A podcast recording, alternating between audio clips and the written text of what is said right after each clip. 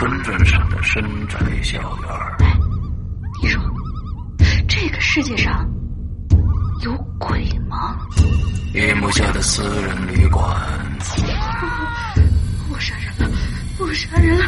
我杀人了！吃人的泥娃娃。什么东西啊？唯一能够救我的，就是他的人皮。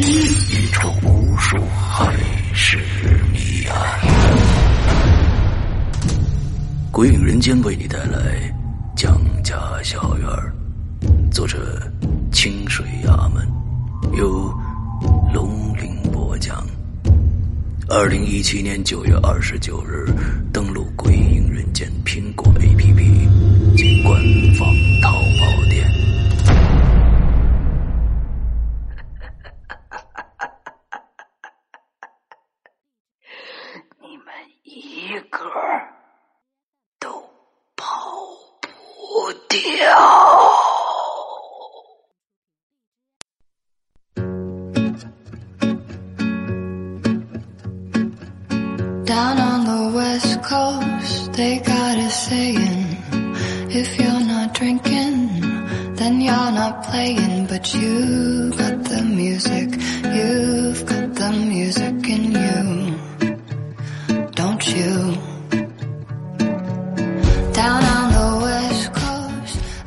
Hello，亲爱的宝宝们，欢迎大家收听这一期的影留言，我是大玲玲。为什么今天又是我一个人呢？呃，石阳哥因为有一点点小状况呢，他今天无法参与引留言了，然后我就扛起了这口锅。大家为我背锅的精神鼓个掌吧，谢谢，谢谢你们稀稀拉拉的掌声。OK，那么我们今天一开始的时候呢，会说一些些废话啊，呃，不喜欢听的同学们。觉得无所谓的同学们可以自行跳过，但是对于有一些同学们的话，还是非常非常重要的。首先就是我们的衣服，我们的衣服呢，其实已经进厂加工了很长很长时间了。但是，呃，这一次订了衣服的同学们，其实都知道我。在微店里面跟你们要了你们所有人的这些尺寸，所以我们可能会比日常的我们之前的那些衣服的加工时间略长一点点，再加上我们中间有这个小长假，小长假刚刚过去嘛，今天是四月八号刚刚结束的小长假，所以呢，我们的衣服应该会在四月十号之后。在四月十五号之前全部发出，如果不出任何意外的话，因为我们其实，在微店里面有跟大家说，我们的制作周期是十五个工作日。什么是工作日？就是法定节假日刨去以后，是不是有点欠打？呃，我也觉得这样很欠打。但是你不能不可能说是不让工厂的这些，呃，叔叔伯伯们休息嘛，对不对？他们也是很辛苦的，而且这次。我们要根据大家的体型为大家量身去微调你的衣服，导致你的衣服，而不是导致你的衣服可以让你的衣服穿在身上以后会更加的贴身，或者会更加的合适，版型会更加好看。因为我们大家都知道，这个唐装这种事情。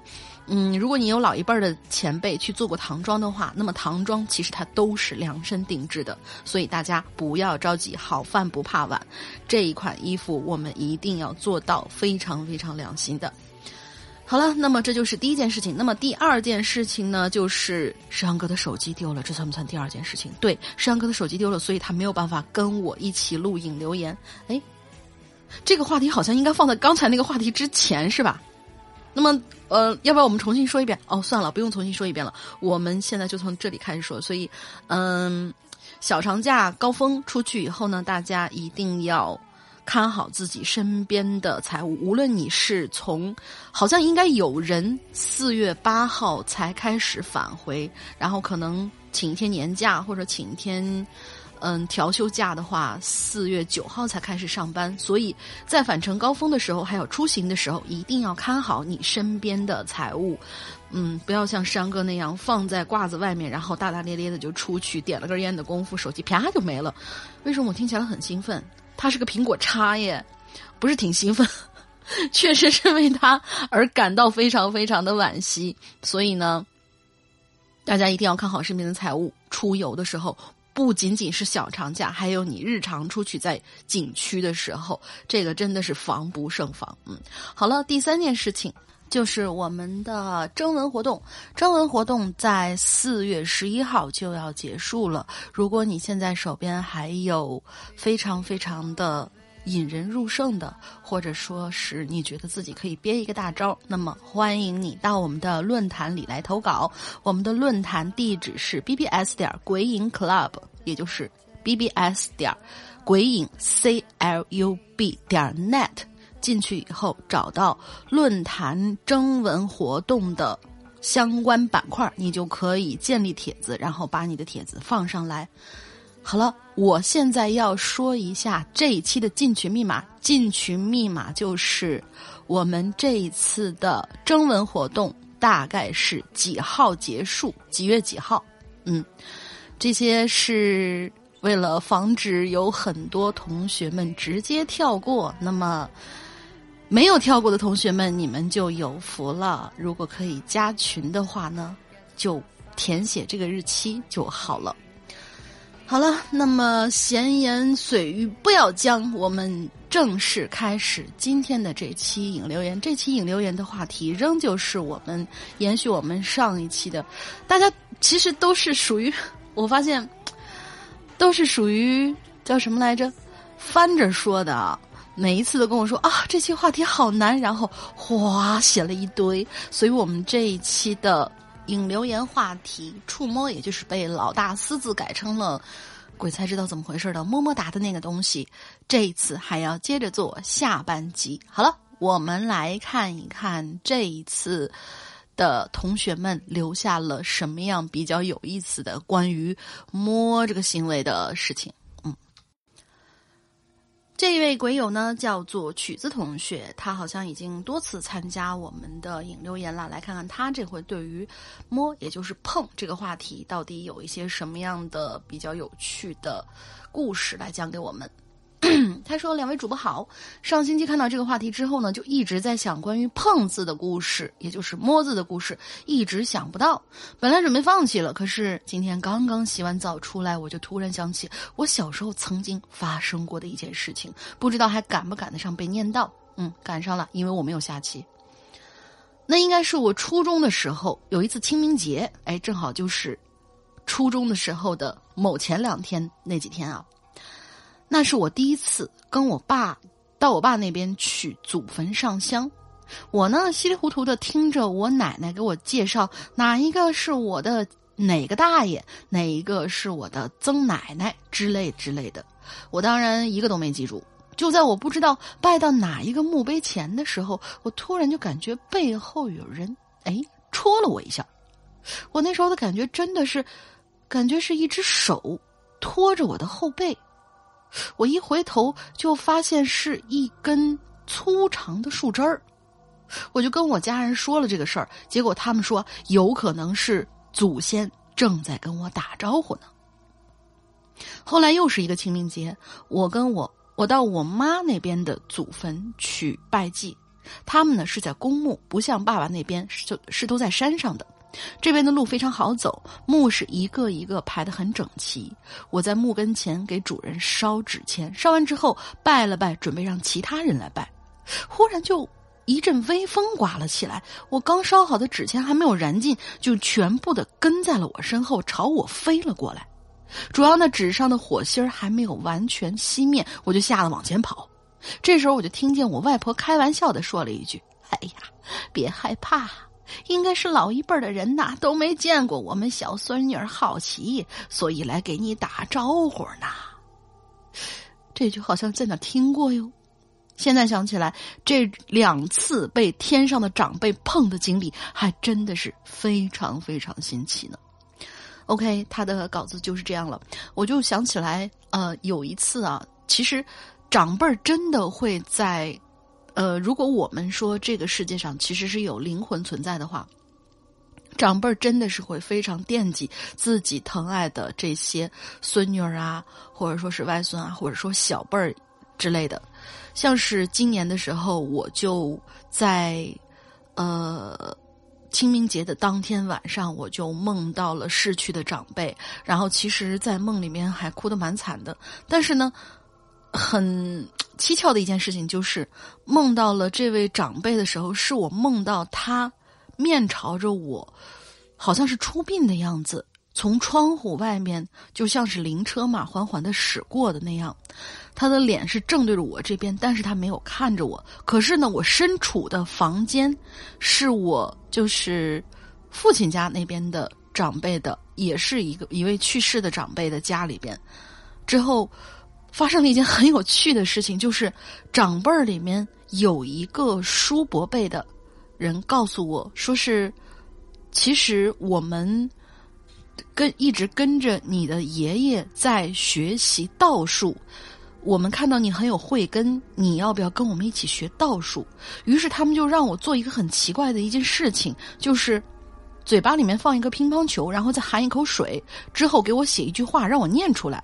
我不知道这个到底是在练习什么东西，但是他们说这是练习道术。我不知道这个梦有什么样的隐喻啊？但是真的真的，如同曲子同学所说，长辈们在天上真的是在。看着我们的，所以我们要连同长辈的份，幸福的、快乐的、健康的活下去。好了，这是就是曲子的稿子，我我也废话挺多。下一个同学是我们好久没见的楼小楼同学，他说：“世阳哥，龙林好，我是小楼，好久不见了，最近比较忙，抽空会去论坛给大家写写的稿子。”哎，抽空时会去论坛看看大家写的稿子，一篇一篇的看，看得很仔细，也很挑剔。呃，我在看有谁忘记加标点啊？太谢谢你了，小楼同学，下次一定要 在底下给他们留言。你没有加标点哟。嗯，看到这些话题的时候，我想起了一些事，这些事很模糊、很遥远，带着发黄照片的味道，慢慢浮现在我微微合上的眼帘。小时候，我会去野外的田埂旁，或是池塘边的土路旁，去这些地方寻找一种美味的美味食品的藏身地。嗯，寻找一种美味食物的藏身地是什么？哦，麻虾洞。哦，你是去抓小龙虾的？他说，也就是小龙虾洞。这些洞啊，大多数都在你不太在意的地方隐藏着，圆圆的洞壁。潮湿而光滑，直径大多数在十到二十厘米深。当发现洞口的时候，我就像发现宝藏一样，欣喜若狂的趴在地上，使劲把一只胳膊伸到极限去掏里面的小龙虾。掏它们是需要有一些技巧的，你要先用手指头迅速碰一下里面东西。如果你的感觉告诉你里面东西是硬邦邦的，说明里面可能是小龙虾。没错，这个时候你可以毫不犹豫的下手。当你的手触碰到它们的时候，你的举动有时候会使它们受到惊吓，而这个时候，洞里的小龙虾会本能的举起两只大钳子，一下一下去夹你伸进来的黑手，会非常的疼。如果你想把手指变成鱼饵，小龙虾是鱼，愿意的话，你可以忍耐疼痛，把它们从洞里面带出来。（括号这种法子不推荐。）我们来说一下比较安全的方法。所以，楼小楼同学这次是来给我们，呃，写了一个抓虾的攻略，是吧？抓虾的攻略可还行。接下来怎么把它们抓上来呢？我来打个比方吧。你见过猫抓耗子吗？通常，猫咪会用爪子快速的触碰老鼠，猫的动作非常快，老鼠呢就会慢半拍。而就在老鼠慢半拍的过程当中，猫爪迅速的找到老鼠防御的空隙，一把压住，然后咬住老鼠，把它们制服。明白了吧？但是如果你伸进去的手碰到的东西不是硬壳一样，而是软软的、滑腻、冰凉的东西，你还会把里面东西取出来吗？我就喜欢你这样的反转。其实不是抓虾攻略，而是抓。那啥的攻略，我们来看看他到底经历了什么。记得有这么一次经历，使我难以忘却。也许是八岁或者九岁吧，反正是一个穿短裤的季节。背景是一大片斑驳的水田，不远处坚硬的土路旁，一棵棵稀疏成排的杨树，悠闲缓慢的摆动着自己宽大的叶片。呼啦啦、呼啦啦的，像是在诉说着属于他们的夏天。他们仿佛在说：“多么愉快的季节啊！你看那孩子光溜溜的脚交替如车轮在旋转，你看车轮在水埂旁留下了一串长长的脚丫子，湿漉漉的，依旧清晰可见。”我呢，跑过一片水田埂，突然就停下了，因为我的脚被地上的什么东西硌了一下。低头一看，原来是地上的杂草和烂泥覆盖中一个洞口，还没来得及隐藏，露出了半张脸。我如获至宝啊！二话没说，撸胳膊挽袖子，伸出手就朝湿漉漉的圆洞伸过去。刚一触碰到一团东西，经验告诉我不对劲儿啊！没多想，一咬牙，一把抓住那东西，然后猛地往上一扯。定睛一看，一条细长的东西在我手里扭动卷曲。我大叫一声：“蛇呀！”然后脑袋一空，毫不犹豫把它摔在地上，转身撒腿就跑，跑向杨树，跑向杨树向我招手的土路上。磕碰中那种滑腻腻的感觉，仿佛还在心头，久久不能消退。很多时候，我都会对狭窄、幽深、黑暗的空间产生出异样的畏惧。这种感觉大都是源于我对童年那段经历的回忆吧。两位主播辛苦啦！今天是一位，周末愉快。对了，因留言多了，我变成了大玲玲的粉。嗯，意思是之前你不是我的粉是吗？好吧，拉黑。我喜欢他不经意间流出的嬉笑怒骂和贪啊。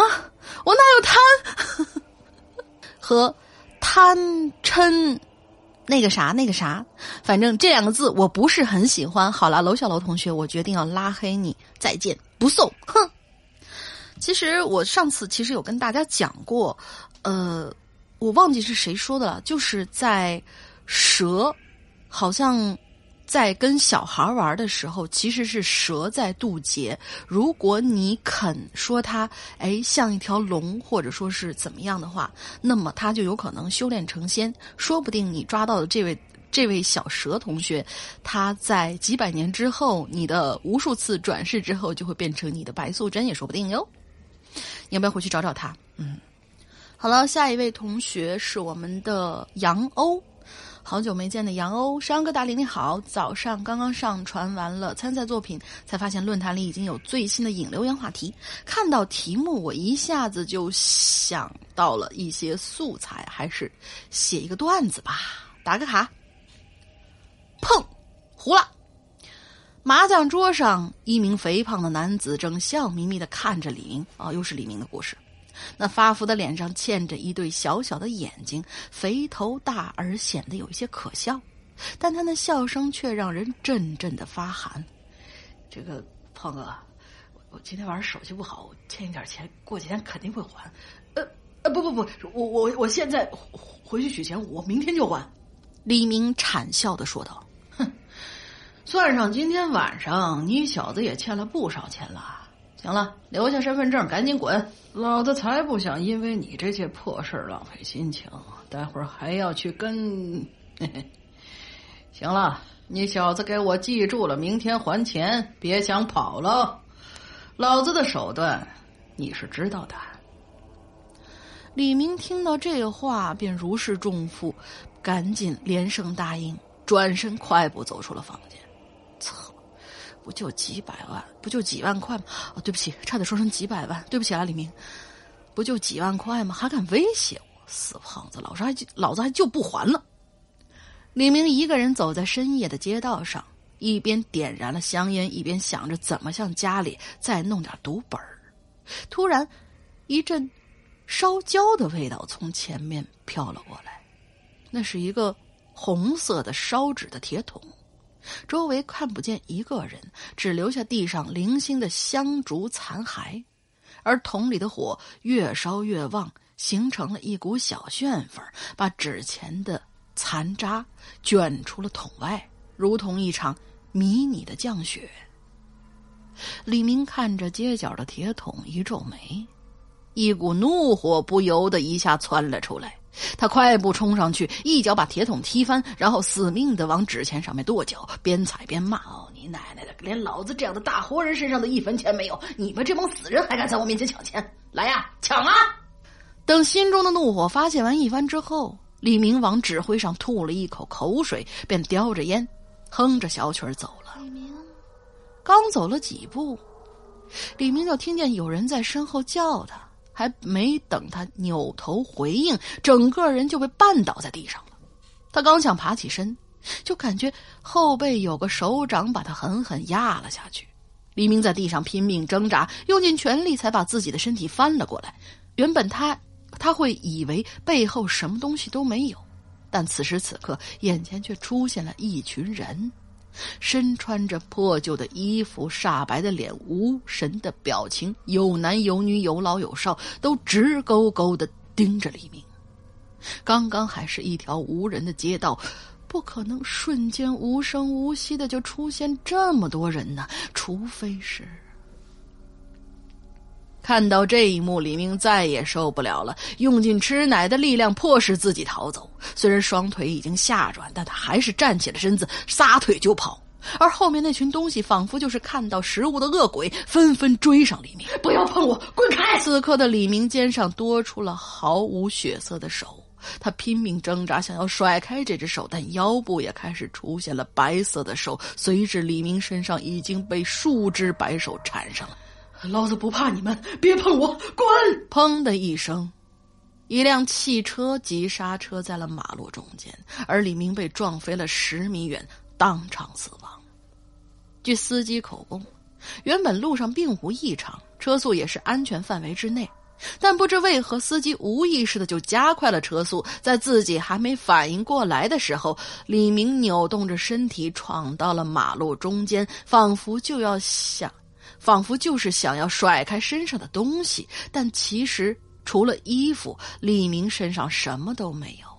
而当法医检验尸体的时候，才发现李明身上多了很多不自然的淤青，不像是被汽车撞飞的伤痕，更像是许许多多大大小小的手掌印儿。好了。这就是我们杨欧阳同学的故事了。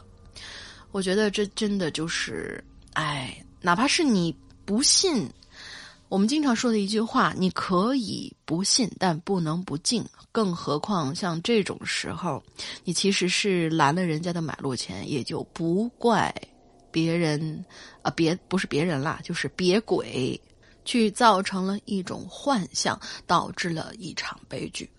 不过，这这个人的话，我觉得他还是嗯，至少他的钱不用还了。啊，算算了算了算了算了，这句话是开玩笑的，有怪莫怪。嗯，好了，下一位同学是最近比较活跃的喵笑珍同学，他说：“山龙你好，我是喵笑珍，我又来留言了。为了完成我的 PhD，我经常要外出收集实验数据。”去年有一段时间，我在野外采集样本，样本之中有一些水流中的泥土沉淀，需要我用手深入其中去采集。有一些流域的水比较浑浊，尤其是当我用手翻动了水底的泥土之后，更加难以看清水中的情况。所以很多时候我都是在摸黑，我都是摸黑在水中拨弄的，试图抓一些泥土沉淀物出来。在其中一条水域试图收集样本的时候，因为沉淀物松散，我尝试了好几次都没有成功。不过，就在我准备把手从水中抽出来的时候，我感到我的手背突然被什么东西勾住了。起先我以为是水中的植物缠了我的手，但很快我就能感觉到我的手背隐隐传来了微小的刺痛。我当时还猜测。是不是自己手撞到了什么尖锐的石子儿？于是我快准备快速的把手抽出来看情况，结果没想到那个勾住我手背的东西并没有离开，好像要把我也一起拉进去一样。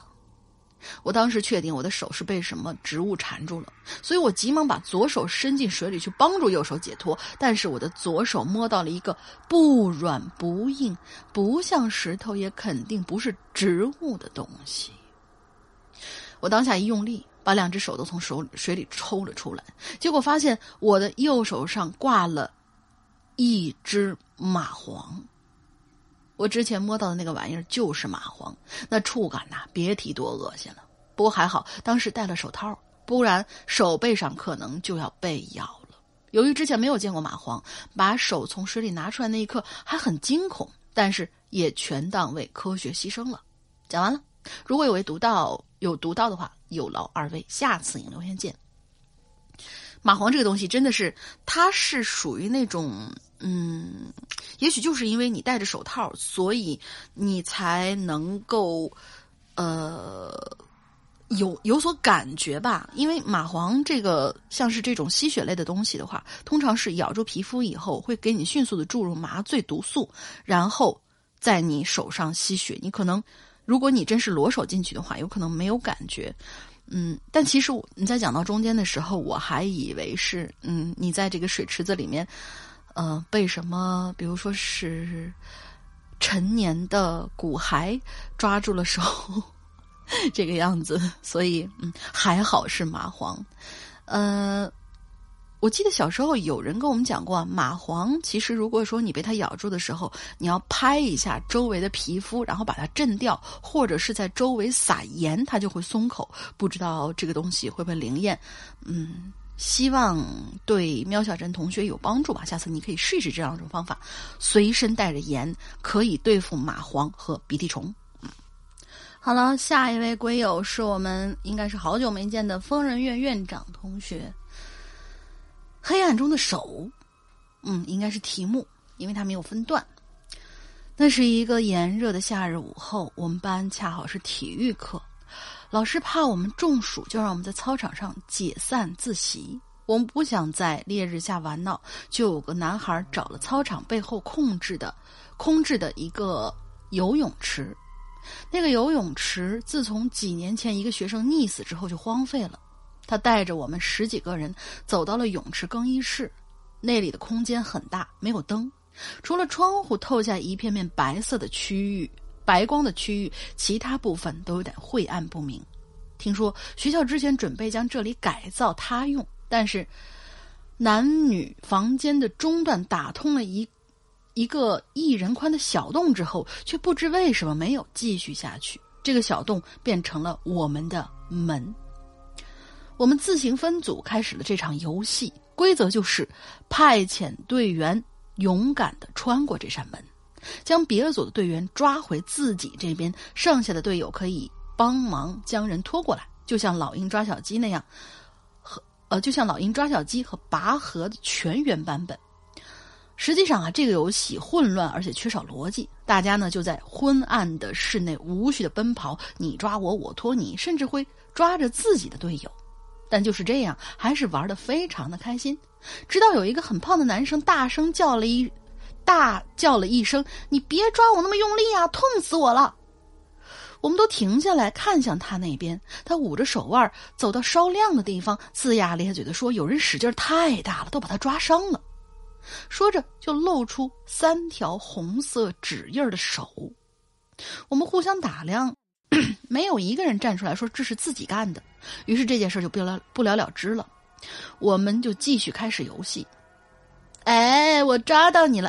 啊，喂喂喂，你拖错方向了呀！你的阵营在对面呀！我循着声音看昏暗的室内，一个个身影迅速的掠过片片光亮的方寸之地，又淹没在黑暗之中。我靠，好痛啊！不是不要，不是说过不要用太大力吗？你放开我呀！一些零零散散的抱怨渐渐的开始出现在周围的人群之中，夹杂在欢声笑语中回荡在这片空间里。但是没过多久，一声惨叫彻底结束了这一切。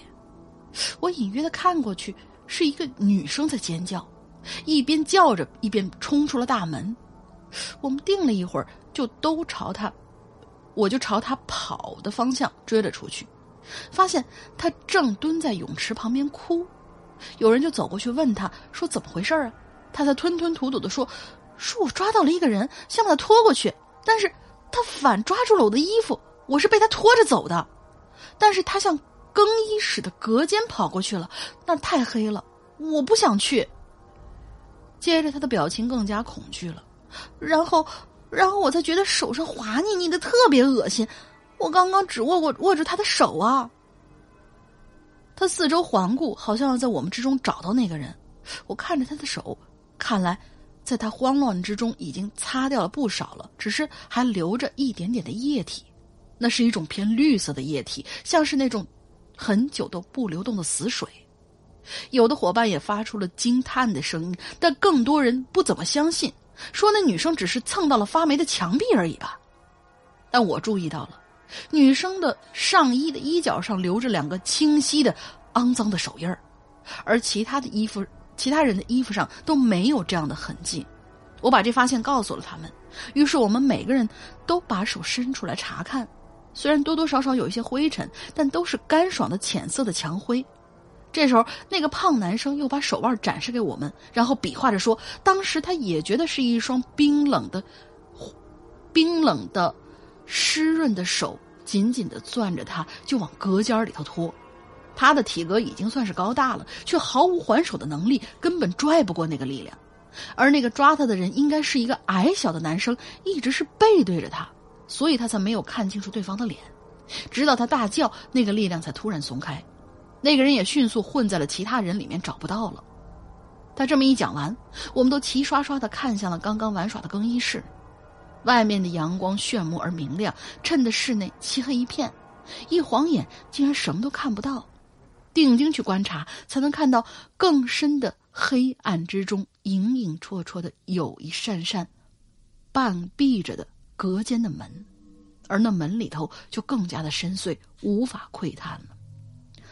我一下子就觉得汗毛直竖，这才发现我们刚刚进入的地方看起来是那么的阴森恐怖。刚才领头的男生立刻招号召大家赶紧离开。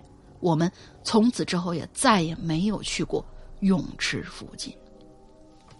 这个故事有一点点类似于我们之前讲过的那种水鬼抓替身的感觉。呃，我不知道这儿有没有水啊？因为说是已经废弃了很长时间嘛。如果有水的话，那还真是危险。幸好。是没有水的，但是，要不可以请学校过来做一场法事，请学校请人做一场法事什么的。尽管学校可能对于这种事儿不是很信吧，但是，好吧，如果不信的话，那就尽量避免到这种地方去玩吧。好了，下一个同学是 Jacky Jack C G Y 同学，不知道是不是这么读的，忘了。感谢主持人又能读到我的故事，十分开心。哎，你怎么知道我要读你的故事？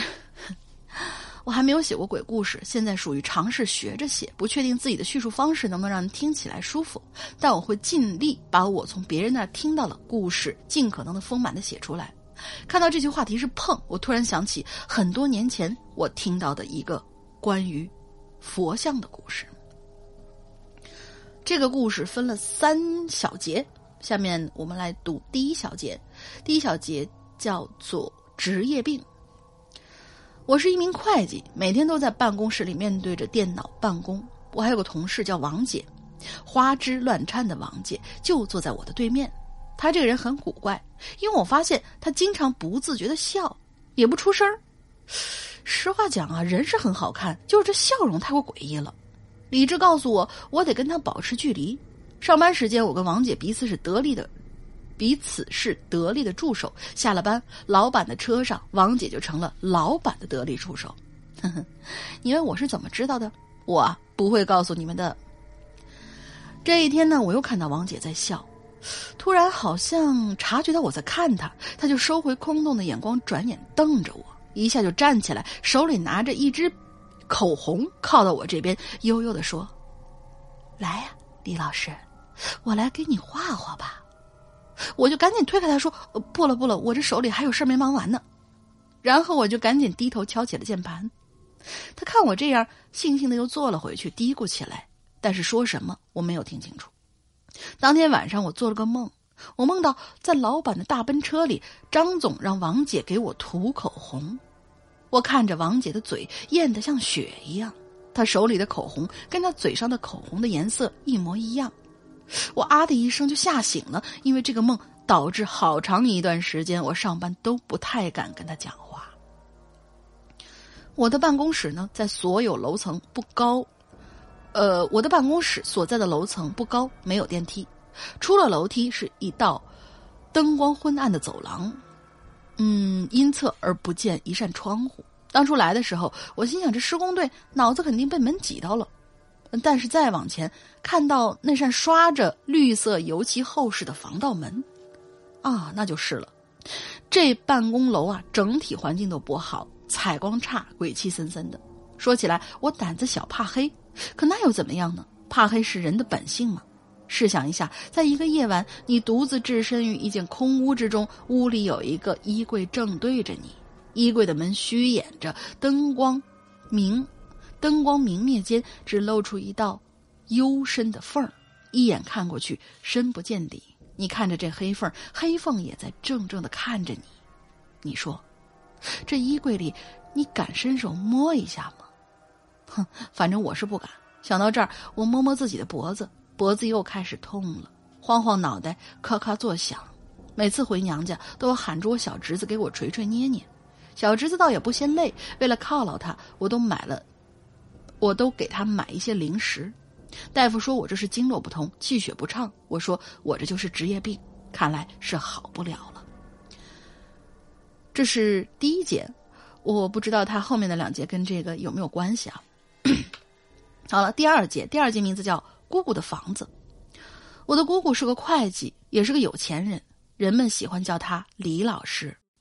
哦，我知道了，这应该是小侄子的口吻写的。人们喜欢叫他李老师。他给我说，当姑姑，他给我说，当姑姑的最疼侄子了，所以给我买很多好吃的。有的时候呢，我会跑到他家玩没办法，我家没有电脑，去了一玩就是一下午。再说说姑父吧，他总是不在家，全国各地的跑，大钱都是他挣的。反正姑父这人一直都是神神秘秘的。去了姑姑家住久了，有个问题我就一直想问他。你一个人在家的时候，难道不害怕吗？我很喜欢姑姑家的大房子，上下两层，一楼招待客人，二楼是好多卧房，还有铺满的满地的地毯。不过我也很害怕这间屋子。说起来，二楼的灯也太暗了，地毯的颜色也太深了。特别要说一下卫生间，卫生间在二楼最里头，这就意味着我要一个人穿过那条。穿过整条长廊才能到达卫生间，大人平时都在一楼，令这二楼安静的非常吓人。但人有三急，这事儿总是要解决的。这一次就是，我一步一步的上了旋转梯，站在二楼的客厅，看向尽头的厕所，腿就不自觉的僵住了，因为我想起了一个梦，梦里血像洪水一样。从厕所门涌出来，撞到了墙上，翻涌着又朝我扑了过来。同学，你一定是《闪灵》看多了。我啊啊大叫着从楼上的窗户跳了出去。这就是为什么我想问姑姑那句话的原因。可是我不得不从回忆里出来。作为一个男人，不能让尿憋死。我继续走，路过一扇又一扇的卧室门，门都是开着的，里面没有光。我不敢朝里头看，中间有一间非常特别，像是一个佛堂似的，里面的佛龛上供着都是各路神仙，我一个都不认识，我也不想认识，更不想去看他们。好在这间房子是亮着，毕竟这一些这看不见的东西才是最要命的嘛。就这样，我终于走到厕所，闭上了眼睛，屏住呼吸，伸手摸里边的开关，心里念叨：赶紧亮起来，快一点，再快一点吧。因为我害怕呀，害怕就在我摸开关的时候，恰好也有一只手在摸着我，我一定要抢在他们的前面。好了，这是第二部分，小侄子的视角。第三部分呢，叫做我的同事李老师，应该就是刚才那位王姐的视角了。坐在我对面的这个人叫李红霞，是我的同事。平常我都喊他李老师。他这个人的名字就像跟他朴素里透着古板，古板里还有些骇人的外表一样。李红霞总是低头干活，话也不多，一天下来总是晃脖子，晃得咔咔作响，听着毛让人毛骨悚然。哼，说真的，我不是很喜欢他。有时候我觉得他好像在刻意的躲着我，跟他开玩笑，他也不接招，十分不解风情。这一点还是我们公司张总人比较好，善解风情也善解人意。我摸了摸领口的领领口的扣子，昨晚这颗扣子差点可就坏了呢。为什么要说李红霞这个人有些害人呢？是因为曾经发生了一件事儿，跟她有关。那个时候，她要搬家到现在的住所，但她老公十分不负责，这么大的事儿也不回来帮个忙。于是我就自告奋勇帮他处理搬家这件事儿。搬家的那一天，除了我们两个，还有搬家公司的几个人，一切都很顺利，打包、搬运、装车。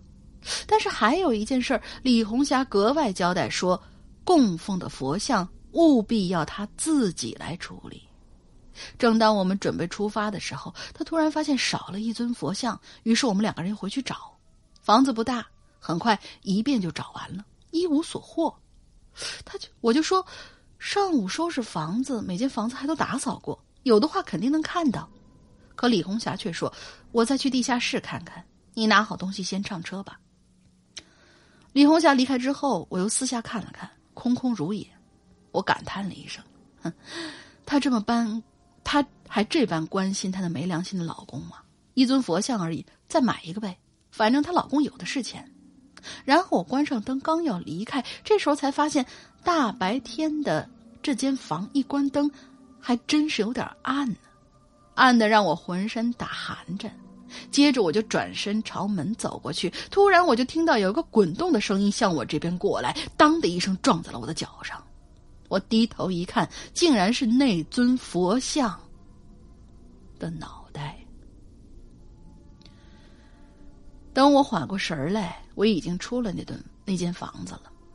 下午和煦的阳光很温暖，恍惚之间让我怀疑刚刚发生的事情，而就是这件事儿，我一直没有再提起来。我不确定它是否是真的，可有一件事，它却真的发生了。从那天开始，李红霞的脖子就开始咔咔作响了起来，而我，也尽可能不去想那断掉的佛头了。一个意味深长的故事啊，嗯，他的这三个段子我非常的喜欢，是一个意味深长的故事，我觉得可以好好的琢磨一下。这位同学，你可以来参加我们的比赛哟。好了，下一位同学，哦哟，小萝卜的唐尼，你怎么知道我喜欢小鹿的唐尼？好吧，如果他真能变成鬼影的粉丝，那真是太厉害了。山哥、龙鳞姐好，你你们好。身为一个资深的潜水老鬼友，我还在想要不要发言呢？嗯，还是发一篇吧。我低头看了看时间，已经凌晨五点了。我给朋友说，我先回寝室，白天还有事儿要办。我走出网吧，因为是冬天的缘故，天气非常黑。我本来想找个地方吃早饭，可是可能我出来的太早了吧，开了门的店还都在准备早饭呢。我一路往学校走着，手里拿着手机，正在设置闹钟，防止白天自己睡过了。我们这个学校距离秦岭特别的近，所以冬天格外的冷，更别提是凌晨了。本身穿的就不多，再加上这风啊一阵一阵的吹的人头都疼，再加上学校不远的地方，我感觉有人拽我衣服后面的帽子，就下意识的回头瞅了一眼，哎，黑漆漆的，一个人都没有啊！我边走边想，大概是风太大了。虽然这么想，但是心里还是有那么一点点不舒服。因为风太大，我没有选择有走那个有路灯的马路，而是走两栋楼中间的马路。凌晨时分也看不出来这条道像白天那么热闹，可能是因为没有路灯的关系吧。远远的望过去，在走道的尽头，能看到学校大门散发的灯光，还有飘扬的国旗。而就在这个时候，从道路的尽头拐进来一个人，正朝我这边走。可能是因为背光的关系，我看不清他的长相，但是走路的样子应该是一个老头手里还拿着一个布口袋。起初我没有觉得有啥，老人嘛，起早去买点东西很正常。可是，我发现那个老人走走停停，哎，这就有点奇怪了。周围很黑呀，我也不知道他有没有看到我，我就放慢脚步，但是心里已经开始发毛了。我就更加仔细的观察，那个老人有一点点小驼背，手里的布袋好像装着东西，走路的感觉很费劲儿，有那么一点点跳起来的样子，但是又跳的不十分明显。我已经觉得有点出汗了，不知是紧张还是害怕。这时候吹来的风，我也已经感觉不到冷。我心说，一会儿要从他身边走过去，会是什么感觉呢？会发生什么呢？我这一米九的身高啊，他应该打不过我吧？不会遇见倒霉的事儿吧？那个老人走得很慢，我大概估计了一下速度和距离，和他擦肩而过的时候，我离学校门口也就三五十米的样子。就是有点那啥事儿，我估计我跑起来也分分钟就到了。没事不怕。我这么安慰着自己，慢慢和他越走越近。我心里就想啊，千万千万不要走到我旁边突然停下来呀。可是世事难料，老人走到我旁边的时候停住了。我用余光看了一眼，老人听到那突，老人停到那儿，突然就开始全身抖动，一种。很不协调的姿势。这时候我已经受不了了，也不敢跑，怕惊动了他，还要装作看不见，怕他给我个回头杀。浑身上下没有一个地方舒服，感觉自己都不会走路了，只想感觉赶快离开这个地方。我就开始目不转睛的看着国旗，心说马上就到了，马上就到了，赶紧就从口袋里掏出一根烟点上。以前我听人这么说过，鬼什么的都怕火，还有。抓头发产生的静电，我也不知道是不是真的。终于，我拐弯走了出来，心里平静了很多，也没有之前那么害怕了。我就无意回头想看一眼，当我而当我从当我的头从右边看过去的时候，我的左耳朵突然听到了一句：“你是在找我吗？”好吧，后面的结局是我加上去的。要真是那样的话，我估计现在也不能在这留言了。不过自那之后，我只要是自己走，都会选择有路灯的地方走，就怕碰到什么东西。后来我想了想，最开始感觉有人拽我的帽子，是不是想告诉我不要从这条路走呢？也许是我想多了。希望我碰到的那个，希望我碰到的那个是个身体健康的老爷爷吧。最后插一句，特别喜欢鬼影，尤其是《鬼影在人间》这档栏目。有机会我也来说说我的故事。OK，欢迎啊！高中没毕业，文笔粗陋，希望山哥、龙玲姐多多见谅。祝鬼影越办越好，祝二位主持人身体健康。嗯，谢谢你。好了，这就是我们这一次所有的稿子了。我们这个么么哒的话题就。结束了，下一期话题是什么？我还没有想好，大家可以集思广益，到我们的鬼影论坛上面回复我的置顶帖。置顶帖上面就是有一个长期有效的话题话题征集帖，可以上来看一看。同时呢，也欢迎大家继续在星期二和星期四守候我们的《扬言怪谈》在花椒直播上面。然后花椒直播上面呢，我们的之前的故事是会定期删档的，所以如果你想听以前的很多故事，比如说是非常受欢迎的《高智商犯罪》第三四部，还有老大非常非常喜欢的作品《失控》，还有《屌丝道士》，来体会一下。石阳哥不为人知的，其实是真实的一个逗逼的屌丝的一面，还有其他的很多很多比较有趣的故事，故事，还有其他的比较好玩的、有趣的、恐怖惊悚的一些故事的话呢，欢迎大家加我们的 VIP，我们的鬼影会员。鬼影会员每年的年费是二百三十八元，我们更推荐大家不要到苹果 APP 里面去内购，而是添加，呃，官方微信客服，也就是我们的英子姐姐，她的微信号是鬼影会员全拼，鬼影会员全拼，之后你加了她就可以秒开会员了，里面有非常非常丰富的内容。我敢保证，以前那些在淘宝店上面每次出长篇故事、短篇故事、各种各样故事，每一集都买的那些故事的同学，一定一定会觉得这二百三十八一年花的物超所值。当然了。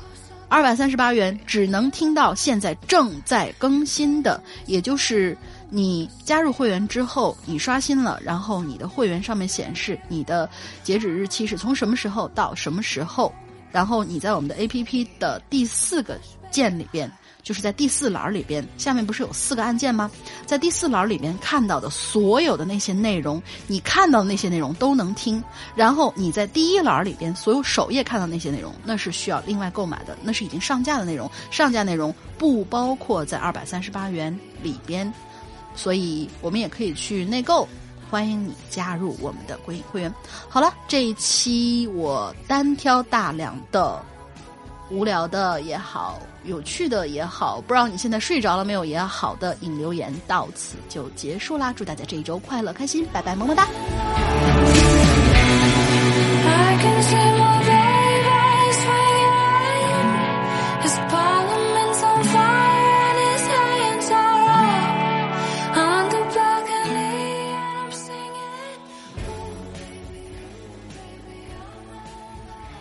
好了，如果你还没有关掉的话，你真的对我是真爱啊！因为什么呢？每周一歌，每周一歌，每周一歌。我们这一次有新的投稿啦，感谢考古学家黄子文同学给我们投的稿子。呃，我就在前面不废话了，因为前面都是我说的，我现在声音很累。OK，那么现在我就给大家放一首黄子文同学翻唱的《大约在冬季》。讲真，我听完以后，终于找到了。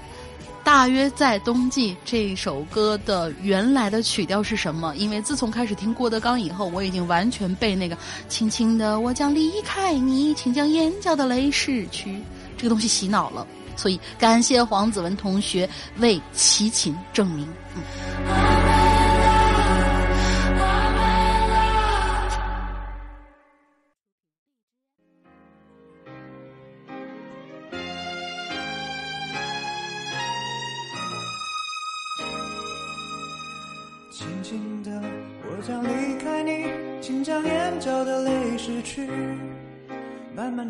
夜里，未来日子里，亲爱的你别为我哭泣。前方的路虽然太凄迷，请在笑容里为我祝福。虽然迎着风，虽然下着雨，我在风雨之中念着你。没有你的日子里，我会更加珍惜自己。没有我，保重你自己。你问我何时会故里，我也轻声地问自己。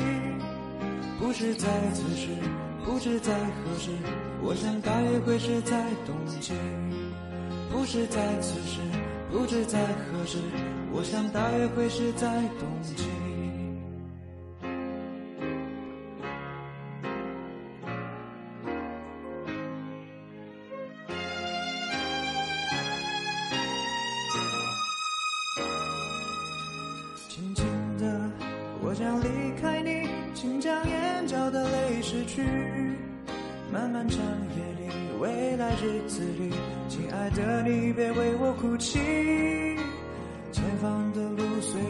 太凄迷，请在笑容里为我祝福。虽然迎着风，虽然下着雨，我在风雨之中念着你。没有你的日子里，我会更加珍惜自己。没有我的岁月里。你要保重你自己。你问我何时会故里，我也轻。不是在此时，不知在何时，我想大约会是在冬季。不是在此时，不知在何时，我想大约会是在冬季。